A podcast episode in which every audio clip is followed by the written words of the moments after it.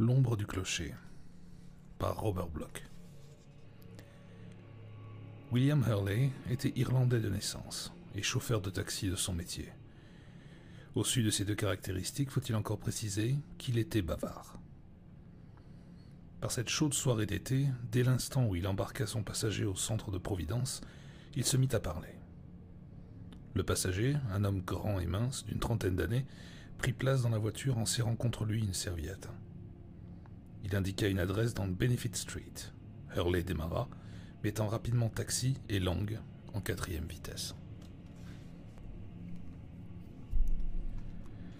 Hurley entama ce qui allait être en fait un monologue, commentant l'exploit qu'avaient accompli cet après-midi les Giants de New York.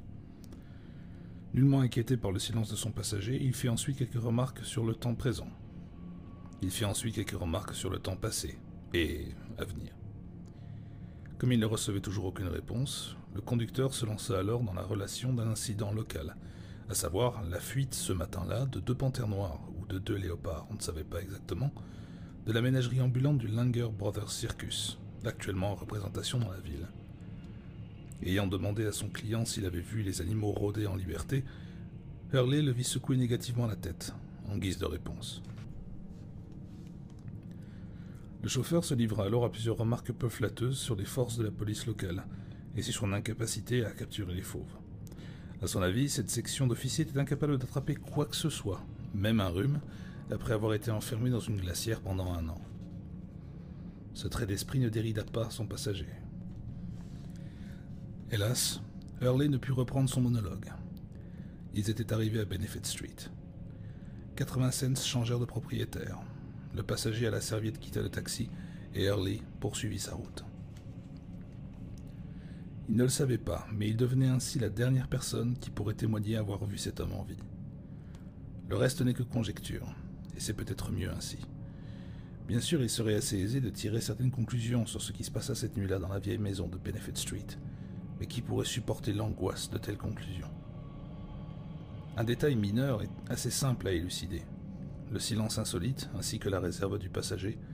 Ce passager, Edmund Fisk, venu de Chicago, méditait sur l'aboutissement de quinzaines d'années de recherche. Ce trajet en taxi représentait l'ultime étape de sa longue route et, tout en roulant, il passait en revue les événements qu'il avait jalonnés. L'enquête d'Edmund Fisk avait débuté le 8 août 1935, lors de la mort de son grand ami, Harrison Blake, de Milwaukee. Tout comme Fisk, à la même époque, Blake avait été un adolescent précoce, passionné de littérature fantastique. En tant que tel, il était devenu membre des Amis de Lovecraft, un groupe d'écrivains entretenant une correspondance suivie entre eux et avec feu Howard Phillips Lovecraft de Providence. C'est par correspondance que Fisk et Blake firent connaissance. Ils se rendirent visite mutuellement à Milwaukee et à Chicago. Leur engouement commun pour le fantastique et le surnaturel en littérature comme en art servit de base à cette profonde amitié qui les unissait au moment du décès inopiné et inexplicable de Blake. La plupart des faits, et certaines conjectures, relatifs à la mort de Blake ont été repris dans la nouvelle de Lovecraft Le spectre des ténèbres, qui fut publiée plus d'un an après la disparition du jeune écrivain. Lovecraft était extrêmement bien placé pour observer la situation, puisque c'est sur sa suggestion que le jeune Blake s'était rendu à Providence dans les premiers mois de 1935, et avait été hébergé à College Street par Lovecraft lui-même. Ce fut donc à la fois comme ami et voisin que le vieil écrivain fantastique avait pu narrer la singulière histoire des derniers mois de Blake. Dans son récit, il raconte les efforts de Blake à mettre en œuvre un roman sur la survivance des cultes sorciers en Nouvelle-Angleterre. Mais il omet modestement de parler de la part qu'il y joua, en aidant son ami à se procurer le matériel de base. Apparemment, Blake commença le travail projeté, puis il se trouva confronté à une horreur sans nom, dépassant de loin ce que son imagination, pourtant féconde, aurait pu concevoir. Blake fut en effet amené à fouiller ces pierres éboulées situées à Federal Hill, ruine déserte d'une église qui abrita jadis les célébrants d'un culte ésotérique. Au début de l'été, il se rendit à plusieurs reprises dans cet antre maudit et y fit certaines découvertes qui, selon Lovecraft, rendirent sa mort inévitable. En bref, voici les faits. Blake, malgré les palissades, pénétra dans l'église et trébucha sur le squelette d'un journaliste du Providence Telegram, un certain Edwin M. Lillibridge, qui avait sans doute tenté une enquête similaire en 1893. Il était déjà assez inquiétant que cette mort restât inexpliquée, mais il l'était plus encore de constater que personne n'avait été suffisamment hardi depuis lors pour s'aventurer dans l'église et y découvrir le corps. Le carnet de notes de reporter se trouvait toujours dans ses vêtements, et Blake en retira une révélation partielle des événements.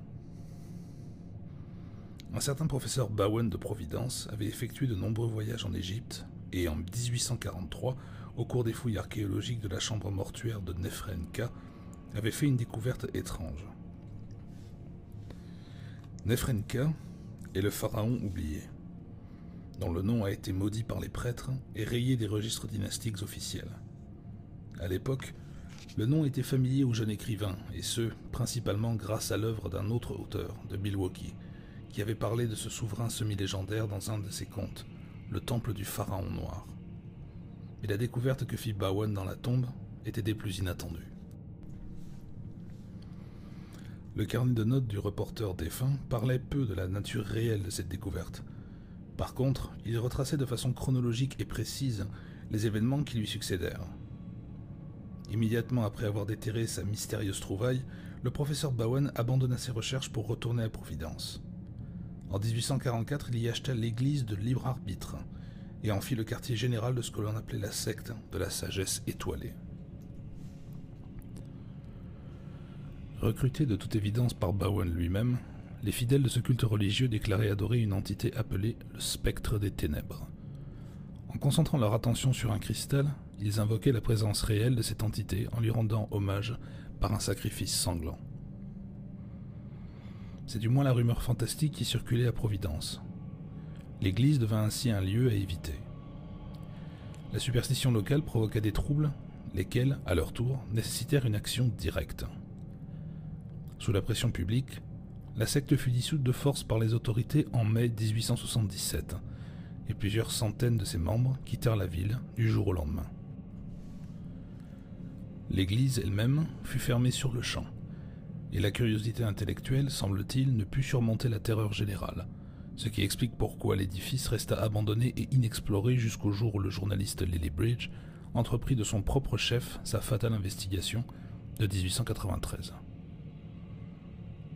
Telle était en substance l'histoire rapportée dans son carnet de notes.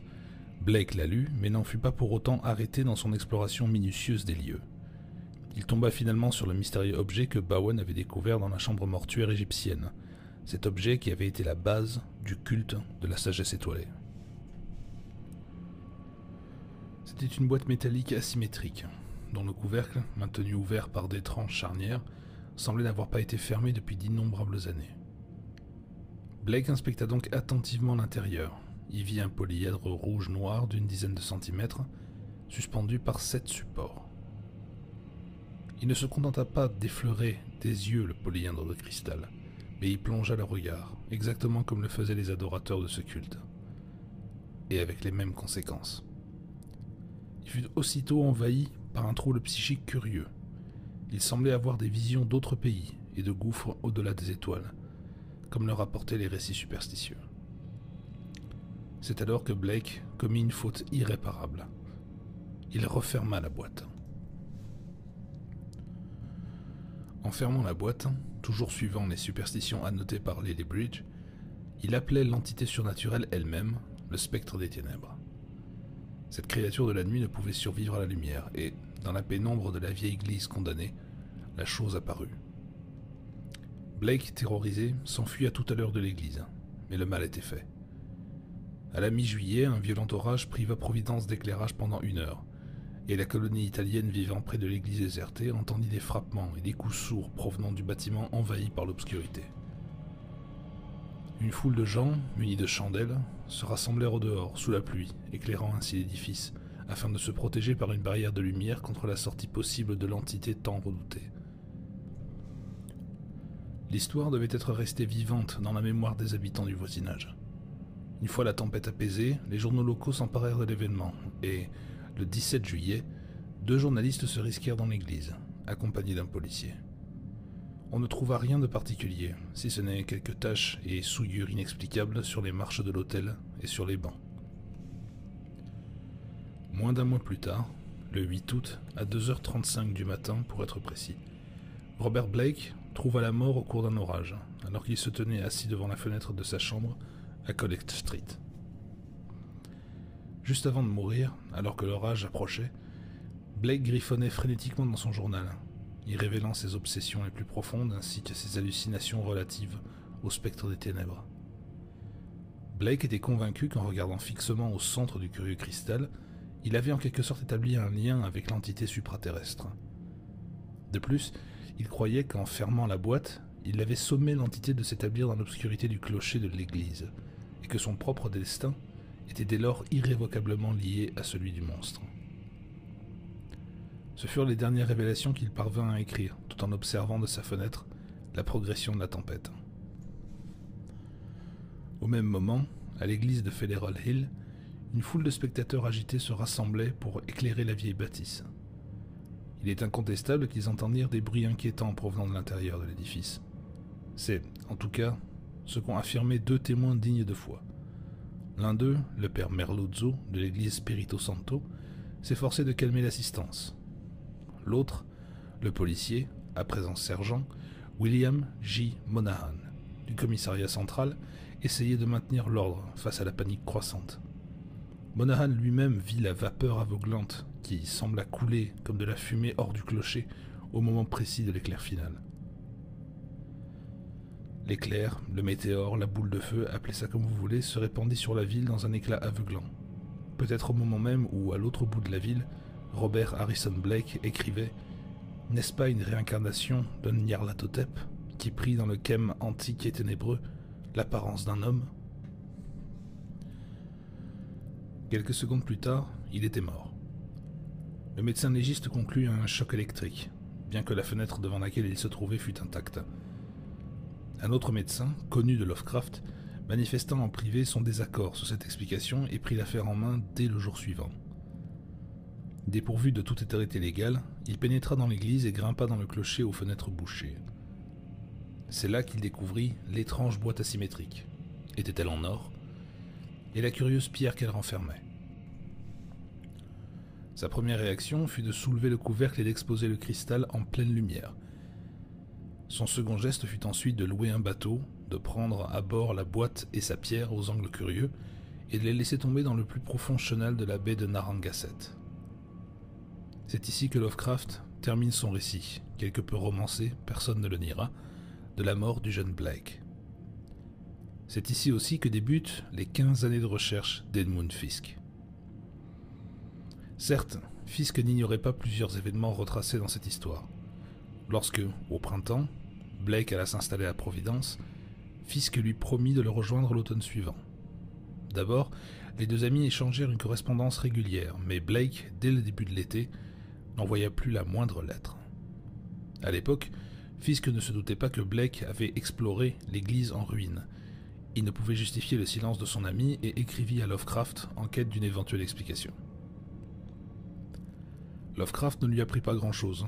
Le jeune Blake, répondit-il, lui avait rendu de fréquentes visites au cours des premières semaines de son séjour, l'avait consulté sur ses écrits et accompagné au cours de plusieurs promenades nocturnes en ville. Mais au cours de l'été, les visites de Blake s'étaient espacées. Il était contraire à la nature discrète de Lovecraft d'imposer sa présence à d'autres. Aussi, ne chercha-t-il pas à rencontrer Blake pendant plusieurs semaines. Lorsqu'il s'y décida, et qu'il entendit de l'adolescent presque hystérique ses expériences dans l'église interdite de Federal Hill, Lovecraft lui prodigua mille conseils et avertissements. Mais il était déjà trop tard. Moins de dix jours après sa visite, il apprit la mort brutale du jeune homme. Le lendemain, Lovecraft avertit Fisk de ce décès. C'était à lui de prévenir les parents de Blake. Le jeune homme fut fort tenté de se rendre sur le champ à Providence, mais le manque d'argent et l'urgence de ses propres affaires lui firent reporter ce projet. Le corps de son ami fut ramené en temps voulu et Fisk assista à la courte cérémonie d'incinération. Lovecraft entama alors ses propres recherches, recherches qui aboutirent finalement à la publication de son récit. l'affaire aurait pu en rester là. Fisk n'était pourtant pas satisfait. Son meilleur ami était mort dans des circonstances qui apparaissaient mystérieuses, aux plus sceptiques eux-mêmes. Les autorités locales classèrent sommairement l'affaire pour une explication idiote et insuffisante. Fisk décida de percer ce mystère. Mais il ne faut pas oublier un trait marquant. Chacun de ces trois hommes, Lovecraft, Blake et Fisk, était écrivain professionnel, féru de surnaturel et d'extraordinaire. Tous trois pouvaient accéder sans difficulté à de nombreux ouvrages traitant de légendes et de superstitions anciennes. L'application de leurs connaissances se limitait à des digressions dans la littérature fantastique. À la lumière de ses propres expériences, et aussi ironique que cela puisse paraître, aucun d'eux ne put pourtant jamais partager complètement l'ironie incrédule de ses lecteurs devant les mythes dont ils parlaient.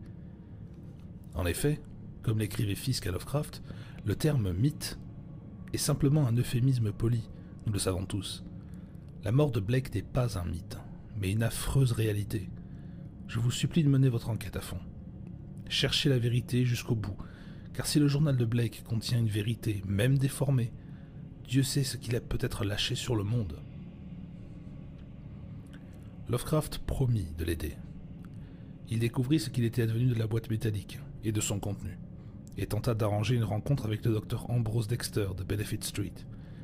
Il apparut que le docteur Dexter avait quitté la ville, aussitôt après la nuit dramatique où il s'était emparé pour s'en débarrasser immédiatement du trapézoèdre étincelant, selon le propre terme de Lovecraft. Lovecraft interrogea ensuite le père Merluzzo et le policier Monahan, puis il se plongea dans les archives du bulletin et tenta de reconstituer l'histoire de la secte de la sagesse étoilée et de l'entité qu'elle adorait. Il apprit certainement bien plus qu'il n'osa le dévoiler dans sa nouvelle. En lisant les lettres qu'il écrivit à Edmund Fisk à la fin de l'automne et au début du printemps 1936, l'on retrouve des avertissements prudents et des références à des menaces du dehors. Mais il tenait à être rassurant, et il affirma à Fisk que, s'il y avait eu quelques menaces, dans le sens réaliste plutôt que surnaturel, le danger était à présent écarté, puisque le docteur Dexter s'était débarrassé du trapézoèdre étincelant, talisman qui appelait l'entité. Tel était en substance son rapport et l'affaire en resta là pour un temps. Au début de 1937, Fisk se proposa de rendre visite à Lovecraft, avec l'intention secrète de reprendre de son côté les recherches entreprises sur la cause de la mort de Blake. Mais une fois de plus, les circonstances s'y opposèrent. En mars de cette même année, Lovecraft mourut. La nouvelle inopinée de son décès plongea Fisk dans une période de dépression dont il mit longtemps à sortir. Il lui fallut donc presque un an avant de se rendre pour la première fois à Providence, sur le lieu des épisodes tragiques qui mirent un terme à la vie de Blake. Cependant, un profond courant de suspicion subsistait toujours. Le médecin légiste s'était contenté d'explications faciles, et Lovecraft s'était montré fort prudent. Quant à la presse et à l'opinion publique, elles avaient aisément admis toute cette histoire. Pourtant, Blake était mort, et une chose qu'on appelle entité s'était évadé dans la nuit. Si seulement il pouvait lui-même visiter l'église maudite, parler avec le docteur Dexter, afin de découvrir ce qui l'avait attiré dans cette histoire, s'il pouvait interroger les reporters et suivre toutes les pistes se rapportant à cette affaire, Fisk finirait bien, il le sentait, par découvrir la vérité et l'enlever enfin le nom de son ami disparu de l'horrible réputation de déséquilibré mental dont on l'avait doté. C'est pourquoi, après être arrivé à Providence et avoir réservé une chambre dans un hôtel, Fisk se rendit aussitôt à Federal Hill, où se trouvait l'église en ruine. Sa visite était vouée à un échec immédiat et définitif. L'église n'existait plus. Elle avait été rasée au cours de l'automne précédent et le terrain était devenu propriété de la ville. La flèche noire et sinistre n'étendait plus ses maléfices sur la colline. Fisk se mit aussitôt en route pour rencontrer le père Merluzzo à Spirito Santo, à quelques minutes de là. Un concierge courtois lui apprit que le père Merluzzo était mort en 1936, moins d'un an après le jeune Blake. Malgré son découragement, Fisk n'abandonna pas là la partie. Il essaya alors de contacter le docteur Dexter, mais les volets de la vieille maison de Benefit Street étaient fermés. Un coup de téléphone au centre médical lui apprit que le médecin Ambrose Dexter avait quitté la ville pour une période indéterminée. La visite qu'il rendit ensuite à l'éditeur en chef du bulletin ne lui apporta rien de neuf. On lui permit néanmoins d'avoir accès aux archives du journal, où il put lire le récit désespérément succinct et terre-à-terre de la mort de Blake. En outre, les deux journalistes qui avaient assuré le reportage et donc visité l'église de Federal Hill avaient quitté le journal pour occuper un meilleur poste dans une autre ville. Il restait bien sûr d'autres pistes à suivre. Au cours de la semaine suivante, Fisk n'en négligea aucune, mais en vain. Un exemplaire du Who's Who ne lui apprit rien de significatif sur le docteur Ambrose Dexter. Il était natif de Providence et y avait toujours vécu. Âgé de 40 ans, célibataire, il pratiquait la médecine générale et était membre de plusieurs associations médicales. Mais nulle part il n'était fait mention de hobbies peu communs ou d'autres intérêts qui auraient pu fournir une explication quant à son rôle dans cette affaire. Fisk finit par dénicher le sergent William J. Monahan du commissariat central et, pour la première fois, put parler réellement avec quelqu'un qui avait été mêlé aux événements qui mèneront à la mort de Blake. Monahan fut poli, tout en observant une prudente réserve. Fisk raconta tout ce qu'il savait. Cependant, en dépit de sa franchise, l'officier de police resta réticent. En fait, je ne peux rien vous dire. Il est exact, comme le rapporte M. Lovecraft, que j'étais à l'église cette nuit-là. Une foule agitée y était rassemblée, et on, ne sait jamais de quoi certains sont capables lorsqu'ils sont échauffés. Comme vous le savez, la vieille église avait une mauvaise réputation. Je parie que Chile aurait pu vous en raconter plus d'une. Chile s'écria Fisk. Bert Chile. C'était sa ronde, pas la mienne. Il souffrait de pneumonie à l'époque. Je l'ai donc remplacé pendant deux semaines. Lorsqu'il mourut, Fisk leva les bras au ciel. Une nouvelle source de possibles renseignements s'éteignait. Blake était mort, Lovecraft était mort, le père Merluzzo était mort et à présent Chile. De plus, les journalistes avaient disparu dans la nature et le docteur Dexter s'était mystérieusement volatilisé.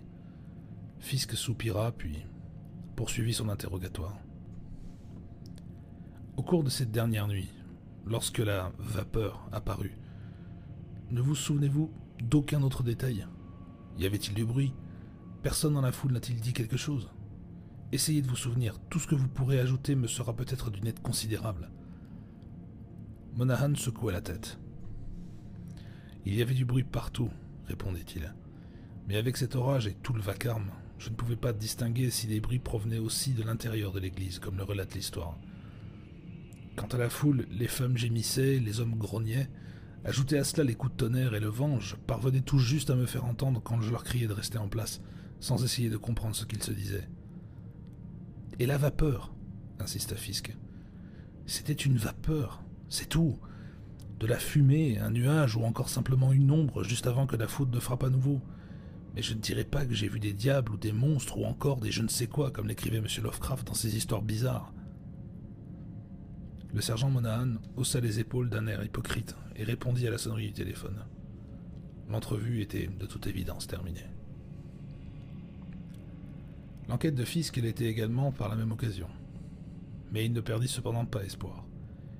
Toute une journée, il resta accroché au cornet du téléphone de l'hôtel et appela un à un chaque Dexter de l'annuaire dans l'espoir de tomber sur un parent du docteur disparu. Peine perdue. Il passa une autre journée sur un petit bateau dans la baie de Narragansett, afin de localiser avec soin et certitude le chenal le plus profond mentionné par Lovecraft dans sa nouvelle. Hélas, après une semaine à Providence, Fisk dut s'avouer vaincu. Il retourna à Chicago pour y reprendre son travail et ses activités normales. Cette affaire passa progressivement à l'arrière-plan de ses préoccupations, mais jamais il ne l'oublia, ni n'abandonna tout à fait l'idée d'élucider un jour ce mystère, si mystère il y avait. En 1941, lors d'une permission de trois jours durant son instruction militaire, le soldat de première classe Edmund Fisk passa par Providence en se rendant à New York et tenta à nouveau, mais sans succès, de retrouver le docteur Ambrose Dexter. Au cours des années 42 et 43, le sergent Edmund Fisk écrivit de ses différentes garnisons d'outre-mer au docteur Ambrose Dexter. Poste restante, Providence, Rhode Island. Ces lettres furent-elles jamais reçues? Elles restèrent en tout cas sans réponse. En 1945, dans le hall d'une bibliothèque américaine de Honolulu, Fisk tomba sur un article d'une revue d'astrophysique, parlant, entre autres, d'un récent colloque tenu à l'université de Princeton, au cours duquel l'orateur invité, le docteur Ambrose Dexter, avait donné une conférence sur les applications pratiques en technologie militaire. Fisk ne retourna pas aux États-Unis avant la fin de 1946. L'année suivante, ses affaires privées furent, bien entendu, le centre de ses préoccupations les plus urgentes. C'est en 1948 seulement qu'il rencontra à nouveau par hasard le nom du docteur Dexter, cette fois dans une liste de chercheurs en physique nucléaire, publiée par un magazine hebdomadaire. Il écrivit à l'éditeur pour de plus amples informations mais n'obtint aucune réponse. Une autre lettre envoyée à Providence resta également sans réponse. Mais en 1949, vers la fin de l'automne, le nom de Dexter retint une fois de plus son attention. Il était question du bien fondé d'un travail sur la bombe H. Peu importe ce qu'il supposa, craignit ou se permit d'imaginer, Fisk ne put s'empêcher de passer à l'action. C'est alors qu'il écrivit à un certain Ogden Purvis, un détective privé de Providence, et le chargea de retrouver le docteur Ambrose Dexter. Il exigeait d'être mis en rapport avec lui et avança une forte somme. Purvis accepta l'affaire. Les premiers rapports que le détective privé envoya à Chicago étaient très décourageants. La résidence de Dexter était toujours inoccupée, et selon des informations de sources gouvernementales, Dexter lui-même était en mission spéciale. Le détective privé semblait en conclure que le savant était une personne au-dessus de tout soupçon, engagée dans une mission confidentielle de défense. Fisk fut pris de panique. Il proposa d'augmenter la provision et insista pour que Purvis poursuivît ses efforts en vue de retrouver l'insaisissable personnage. Le détective privé suivit chaque piste suggérée par Fisk, et l'une d'entre elles le mena finalement à Tom Jonas.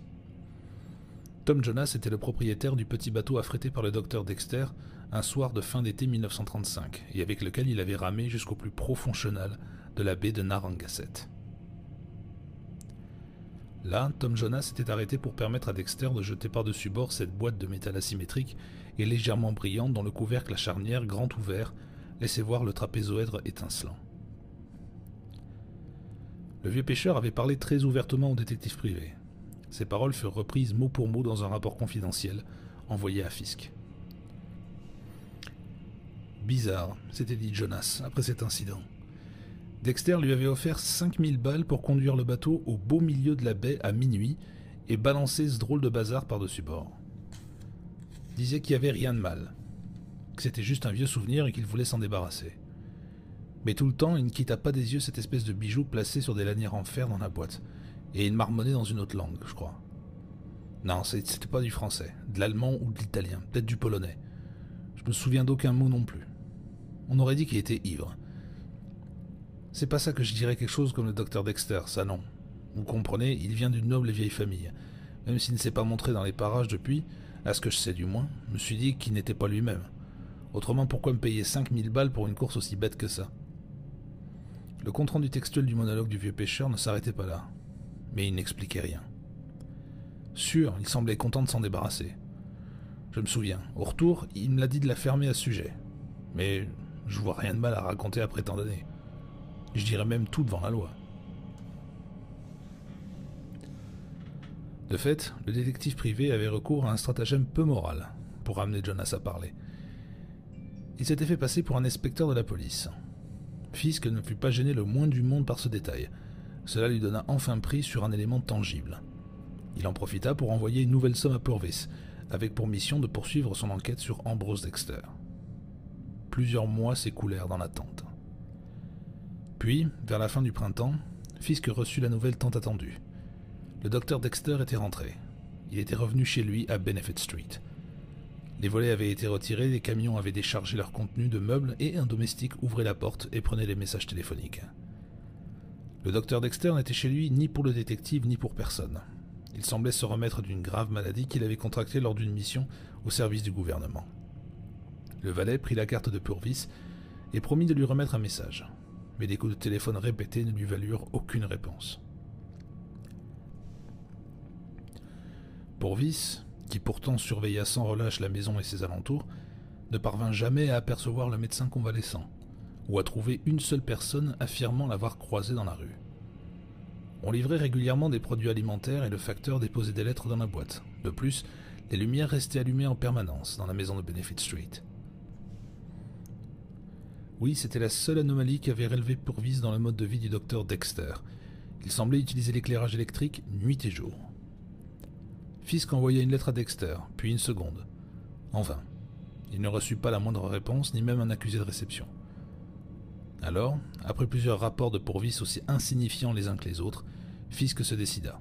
Il irait voir Dexter à Providence, advienne que pourra. Peut-être ses soupçons étaient-ils imaginaires, peut-être se trompait-il du tout au tout en présumant que le docteur Dexter pouvait laver le nom de son ami mort. Peut-être même n'existait-il aucun rapport entre eux. Mais depuis 15 ans, il avait tellement ressassé le passé qu'il était temps à présent de mettre un terme à son propre conflit intérieur. Vers la fin de l'été, Fisk câbla ses intentions à Pourvis et lui proposa de le rencontrer dès son arrivée à l'hôtel. C'est ainsi qu'Edmund Fisk vint pour la dernière fois à Providence, le jour de la défaite des Giants, le jour où les frères Langer perdirent deux panthères noires, le jour, enfin, où le chauffeur de taxi, William Huxley, était d'humeur loquace. Pourvis ne l'attendait pas à l'hôtel, mais Fisk était sous l'emprise d'une impatience telle qu'il décida de passer à l'action sans lui, et se fit conduire, comme nous l'avons vu, à Benefit Street, tôt dans la soirée. Aussitôt après le départ du taxi, Fisk examina le portail à panneaux, aux fenêtres supérieures, un éclairage puissant répandait un flot de lumière sur la demeure géorgienne. Une plaque de cuivre luisait sur la porte et la lumière permettait de lire l'inscription Ambrose Dexter, docteur en médecine. Aussi bénin que ce fut, ce détail sembla rassurant à Edmund Fisk. Le docteur ne cachait pas au monde extérieur sa présence dans la maison, même s'il lui dissimulait sa personne physique. L'éclairage généreux et la plaque étaient de bon augure. Fisk eut un haussement d'épaule et sonna. La porte s'ouvrit sans tarder. Un petit homme voûté à la peau sombre apparut sur le seuil, lui posant un oui interrogatif. Le docteur Dexter, je vous prie. Le docteur ne reçoit aucune visite. Il est souffrant. Pourriez-vous lui transmettre un message, s'il vous plaît? Certainement, fit le laquais au teint basané en souriant. Dites-lui qu'Edmund Fisk, de Chicago, désire le voir quelques instants à sa meilleure convenance. J'ai fait tout le trajet depuis le Middle West dans ce but, et ce dont j'ai à l'entretenir ne lui demandera qu'une minute ou deux de son temps. Attendez une minute, je vous prie. La porte se referma. La nuit tombait. Fisk changea sa serviette de main. Soudain, la porte s'ouvrit à nouveau. Le serviteur le scruta du regard. Monsieur Fisk, êtes-vous le gentleman qui a écrit les lettres? Les lettres Oui, c'est moi. J'ignorais que les docteurs les avaient reçues. Le serviteur fit un signe de tête. Je ne pourrais pas vous le dire. Mais le docteur Dexter a dit que si vous étiez l'homme qui lui a écrit, vous deviez entrer tout de suite. Fisk poussa un bruyant soupir de soulagement tout en franchissant le seuil. Il avait mis quinze ans pour en arriver là, et maintenant... Montez, s'il vous plaît. Le docteur Dexter vous attend dans son cabinet au bout du couloir. Edmund Fisk grimpa quatre à quatre la volée d'escalier. Arrivé en haut, il se dirigea vers une porte et pénétra dans une pièce si violemment éclairée que la lumière semblait être une présence palpable. Et là, se levant d'un fauteuil placé au coin du feu, il vit le docteur Ambrose Dexter. Fisk faisait face à un homme élancé, mince, d'une élégance raffinée, qui devait avoir cinquante ans mais en paraissait à peine 35. Un homme dont la finesse naturelle et l'harmonie des mouvements arrivaient à masquer, pas entièrement hélas, la seule fausse note, un hal inhabituel. Vous êtes donc Edmund Fisk. La voix était douce, modulée, et trahissait nettement l'accent de la Nouvelle-Angleterre. La poignée de main qui l'accompagnait était chaleureuse et ferme. Le sourire du docteur Dexter était naturel et amical. Ses dents blanches tranchaient sur le fond basané de ses traits. Asseyez-vous, je vous prie, invita le docteur. Il lui indiqua un fauteuil en se courbant légèrement. Fisk ne pouvait s'empêcher de dévisager son hôte. L'allure et le comportement de cet homme ne portaient pas la moindre trace d'une maladie, récente ou actuelle. Le savant reprit son siège près du feu, tandis que Fisk, se déplaçant pour le rejoindre, remarqua, de part et d'autre de la pièce, des rayonnages couverts de livres. La taille et la forme de plusieurs de ces volumes attirèrent immédiatement toute son attention, à un point tel qu'il hésita à s'asseoir. Et elle a plutôt examiné les titres des ouvrages. Pour la première fois de sa vie, Edmund Fisk se retrouva confronté avec l'œuvre semi-légendaire des Vermis Mysteriis, le Liber Ivonis, et la version latine presque mythique du Necronomicon. Sans en demander la permission à son hôte, il retira ce dernier volume du rayon et se mit à feuilleter frénétiquement les pages jaunies de la traduction espagnole de 1622. Il se tourna ensuite vers le docteur Dexter, et son visage perdit l'expression de sang-froid qu'il avait prudemment adoptée. Ainsi, c'est vous qui avez trouvé ces livres dans l'église. Dans la petite sacristie arrière, à côté de l'abside, Lovecraft les mentionne dans son récit, je me suis toujours demandé ce qu'ils étaient devenus. Dexter hocha gravement la tête. Oui, je les ai pris. À mon avis, il est préférable que de tels livres ne tombent pas entre les mains des autorités. Vous savez ce qu'ils renferment et ce qui pourrait arriver si une telle connaissance était employée à mauvais escient. Fisk replaça à regret le grand livre sur l'étagère et s'assit au coin du feu, face au docteur. Il tenait sa serviette sur ses genoux et jouait nerveusement avec la boucle. Détendez-vous, dit le docteur Dexter avec un sourire aimable. Abordons franchement la question. Vous êtes ici dans le but de découvrir quel rôle j'ai joué dans cette affaire où mourut votre ami. Oui, j'aimerais vous poser quelques questions. Je vous en prie dit le docteur en levant une main fine et brune. Ma santé n'est pas excellente pour l'instant, et je ne puis vous accorder que quelques minutes. Permettez-moi de devancer vos questions en vous racontant le peu que je sais. Comme vous préférez. Fisk ne quittait pas l'homme basané du regard. Il se demandait ce qui se cachait derrière tant de prestance. Je n'ai rencontré votre ami Robert Harrison Blake qu'une seule fois, commença le docteur Dexter. C'était un soir de juillet 1935. Il va me consulter en tant que patient. Je n'ai jamais su cela, s'exclama Fisk en se penchant en avant. Personne n'avait de raison de le savoir. C'était un patient comme un autre. Il se plaignait d'insomnie. Après l'avoir examiné, je lui prescrivis un sédatif, et, me basant sur la plus simple conjecture, je lui demandai s'il n'avait pas été récemment l'objet d'une tension ou d'un traumatisme inhabituel. C'est alors qu'il me raconta sa visite à l'église de Federal Hill et ce qu'il y découvrit. Je vous avoue que j'ai eu la délicatesse de ne pas rejeter son récit comme le produit d'une imagination hystérique. Appartenant à une des plus vieilles familles de l'endroit, je connaissais déjà les légendes entourant la secte de la sagesse étoilée et le fameux spectre des ténèbres. Le jeune Blake m'avoua certaines de ses craintes concernant le trapézoèdre, me laissant entendre que c'était le foyer du mal originel. Il confessa ensuite sa terreur d'être lié de quelque façon au monstre de l'Église. Bien sûr, je n'étais pas prêt à accepter cette dernière supposition comme rationnelle. J'entrepris alors de rassurer le jeune homme, lui conseiller de quitter Providence et d'oublier. À l'époque, j'agissais en toute bonne foi. Puis, en août, j'appris la nouvelle de sa mort. Vous vous êtes rendu alors à l'église, dit Fisk. N'auriez-vous pas agi de la même façon? riposta son interlocuteur. Si Blake était venu vous trouver avec cette histoire et vous avez fait part de son angoisse, sa mort ne vous aurait-elle pas décidé à agir? Croyez-moi, j'ai fait ce qui me semblait le mieux. Plutôt que de provoquer un scandale, plutôt que d'exposer le grand public à d'inutiles frayeurs, plutôt que de permettre la possibilité d'un tel danger, je me rendis à l'église. Je pris les livres et m'emparai également du trapézoèdre étincelant au nez et à la barbe des autorités. Ensuite, je frétais un bateau et culbutais cette maudite chose dans la baie de Narragansett, où elle ne pouvait plus nuire à l'humanité. Le couvercle était relevé lorsque je la larguais. En effet, comme vous le savez, seule l'obscurité peut appeler le spectre. À présent, la pierre est à jamais exposée à la lumière. C'est là tout ce que je puis vous dire. Je déplore que mes travaux m'aient empêché de vous voir ou de communiquer plus tôt avec vous au cours de ces dernières années. J'apprécie l'intérêt que vous portez à cette affaire et j'espère que mes remarques pourront, aussi peu que ce soit, vous éclairer et vous tranquilliser. Quant au jeune Blake, en ma qualité de médecin traitant, je serais heureux de vous délivrer un certificat attestant de ma conviction de son équilibre mental lors de son décès. Je le ferai rédiger dès demain et l'enverrai à votre hôtel si vous m'en donnez l'adresse. Cela vous suffit-il? Le docteur se leva, indiquant clairement par là que l'entretien était terminé. Fisk resta assis, déplaçant nerveusement sa serviette. Maintenant, vous voudrez bien m'excuser, murmura le docteur.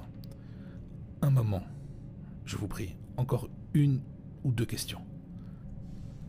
Très certainement. Si le docteur s'en irritait, il ne le manifestait nullement.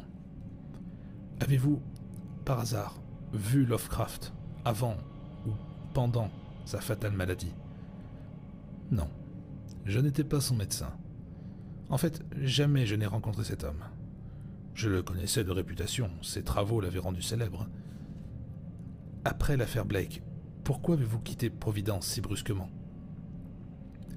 Je portais un intérêt plus grand à la physique qu'à la médecine. Vous ne le savez peut-être pas, mais depuis dix ans au moins, je travaille sur des problèmes d'énergie atomique et de fission nucléaire. D'ailleurs, demain, je quitte à nouveau Providence pour une tournée de conférences dans les universités occidentales et certains groupes gouvernementaux. Cela m'intéresse énormément, docteur, dit Fisk. À propos, avez-vous jamais rencontré Einstein? Oui, il y a quelques années. J'ai travaillé avec lui sur... Mais qu'importe. Je vous prie de m'excuser maintenant. Une prochaine fois, nous aurons peut-être l'occasion de discuter de ces choses. À présent, son impatience était évidente. Fisk se leva. Il tenait d'une main sa serviette et avança soudain l'autre main pour éteindre la lampe qui se trouvait sur la petite table. Pourquoi craignez-vous l'obscurité, docteur? Je ne crains. Pour la première fois, le docteur fut sur le point de perdre son sang-froid. Qu'est-ce qui vous fait penser cela? C'est le trapézoèdre étincelant, non? Vous étiez trop pressé le jour où vous l'avez jeté dans la baie. À ce moment, vous n'avez pas pensé que même si vous laissiez le couvercle ouvert, la pierre serait engloutie par les ténèbres tout au fond de la mer. Peut-être le spectre ne voulait-il pas que vous vous en souveniez. Vous avez regardé dans la pierre exactement comme Blake. Et vous avez établi le même lien psychique.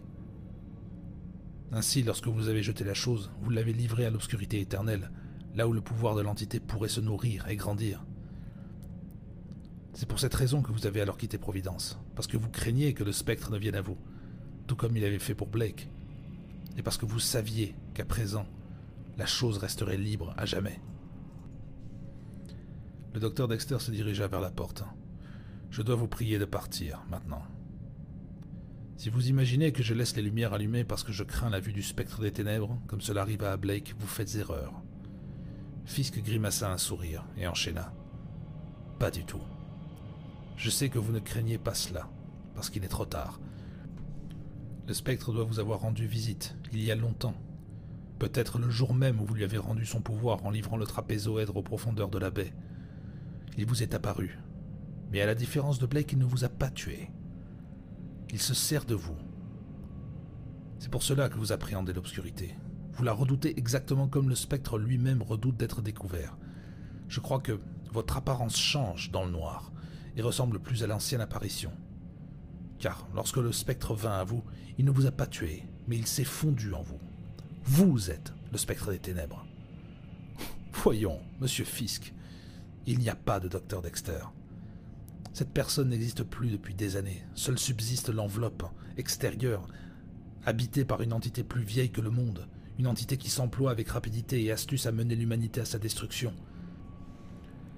C'est vous qui êtes devenu un scientifique pour vous introduire dans les cercles appropriés, afin de rechercher, d'encourager et d'aider les hommes inconscients dans leur découverte subite de la fission nucléaire. Que vous avez dû rire lorsqu'éclata la première bombe atomique. Aujourd'hui, vous leur avez livré le secret de la bombe à hydrogène, et vous vous apprêtez à leur dévoiler plus encore, à leur indiquer de nouveaux moyens pour les mener à leur propre anéantissement. Il m'a fallu des années de réflexion avant de découvrir les indices, les clés des fameux mythes sauvages dont parle Lovecraft dans ses écrits. Il a toujours eu recours aux paraboles et aux symboles, mais il révélait la vérité. Il avait prédit en toutes lettres la prophétie de votre venue sur Terre.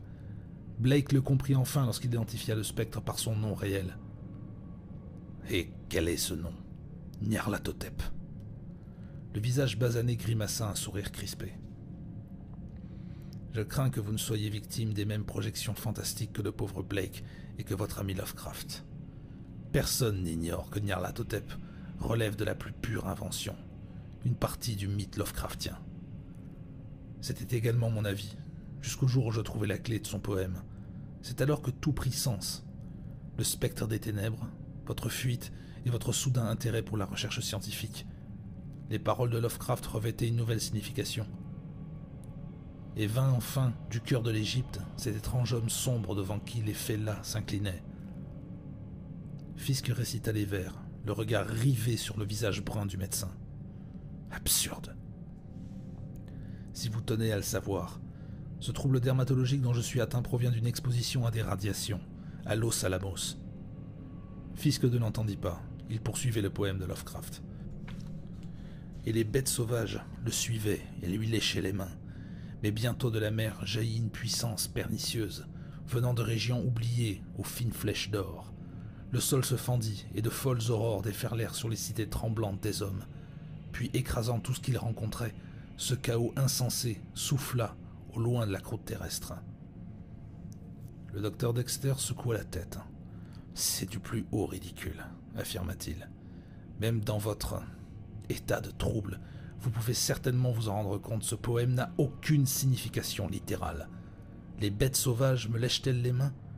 Quelque chose jaillit-il de la mer? Y a-t-il des séismes et des aurores? Pas l'hiverne.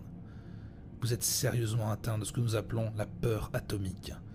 Comme nombre de profanes, vous êtes victime d'une obsession absurde. Vous êtes convaincu que nos travaux en fission nucléaire entraîneront d'une manière ou d'une autre la destruction de la Terre. Toute cette rationalisation n'est que le produit de votre imagination. Fisk serrait fermement sa serviette. Je vous ai dit que cette prophétie de Lovecraft était une parabole. Dieu seul sait ce qu'il savait ou craignait. Quoi que ce fût, il se sentit obligé d'en voiler le sens. Et même alors, peut-être, lui firent-il un sort, parce qu'il en savait trop. Il. Qui ça, il? Ceux d'ailleurs. Ce que vous servez. Vous êtes leur agent de liaison, Nyarlathotep. Vous êtes venu en rapport avec le trapézoèdre étincelant du centre de l'Égypte, comme le dit le poème. Les fellahs, ces artisans de la classe populaire de Providence, qui se convertirent à la secte de la sagesse étoilée, s'inclinaient devant l'étranger basané qu'ils adoraient comme le spectre des ténèbres.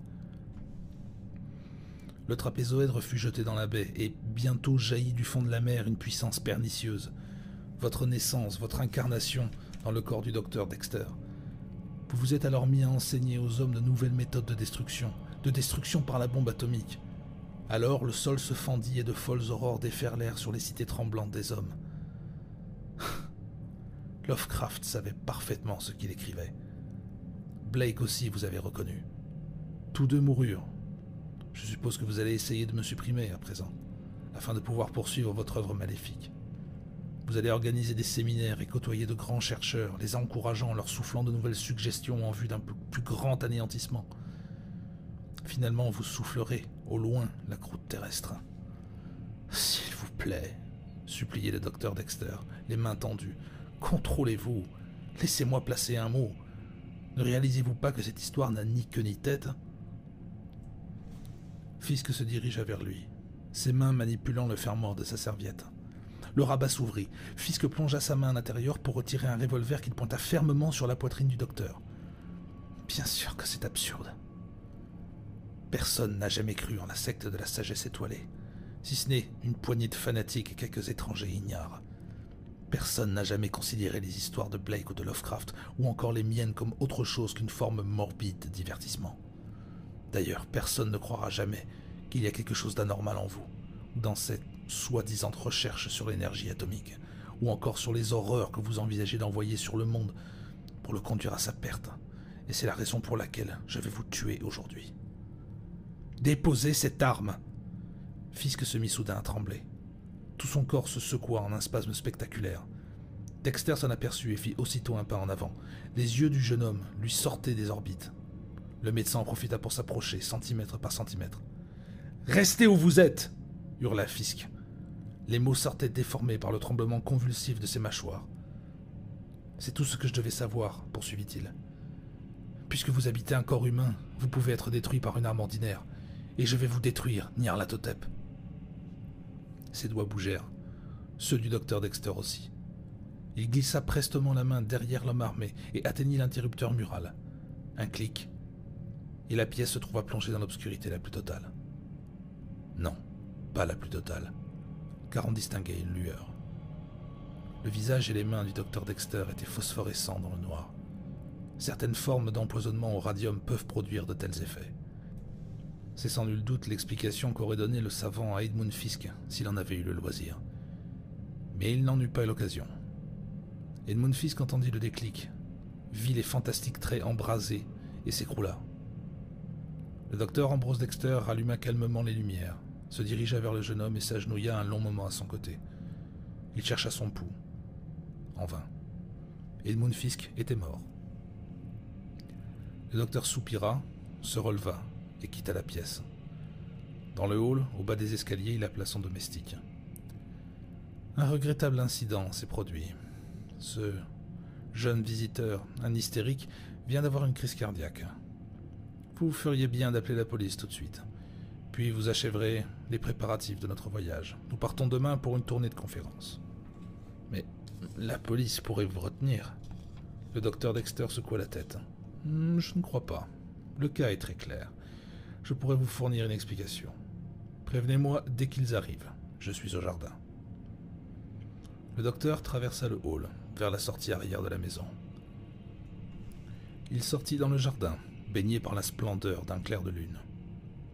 Des murs séparaient cette éclaircie rayonnante du monde extérieur. L'homme sombre se tint immobile, éclairé par la lune, et son aura se confondit avec la splendeur de l'astre. À ce moment, deux ombres soyeuses bondirent au-dessus du mur. Elles se tapirent dans la fraîcheur du jardin, puis rampèrent vers le docteur Dexter. Leur souffle haletant résonnait dans la nuit. Sous le clair de lune, il reconnut deux panthères noires. Il attendait, immobile, tant qu'elles avançaient à pas feutrés vers lui, les yeux brillants, les gueules béantes et baveuses. Ambrose Dexter se détourna. Il contempla la lune avec un sourire diabolique, tandis que les fauves se couchaient devant lui et lui léchaient les mains.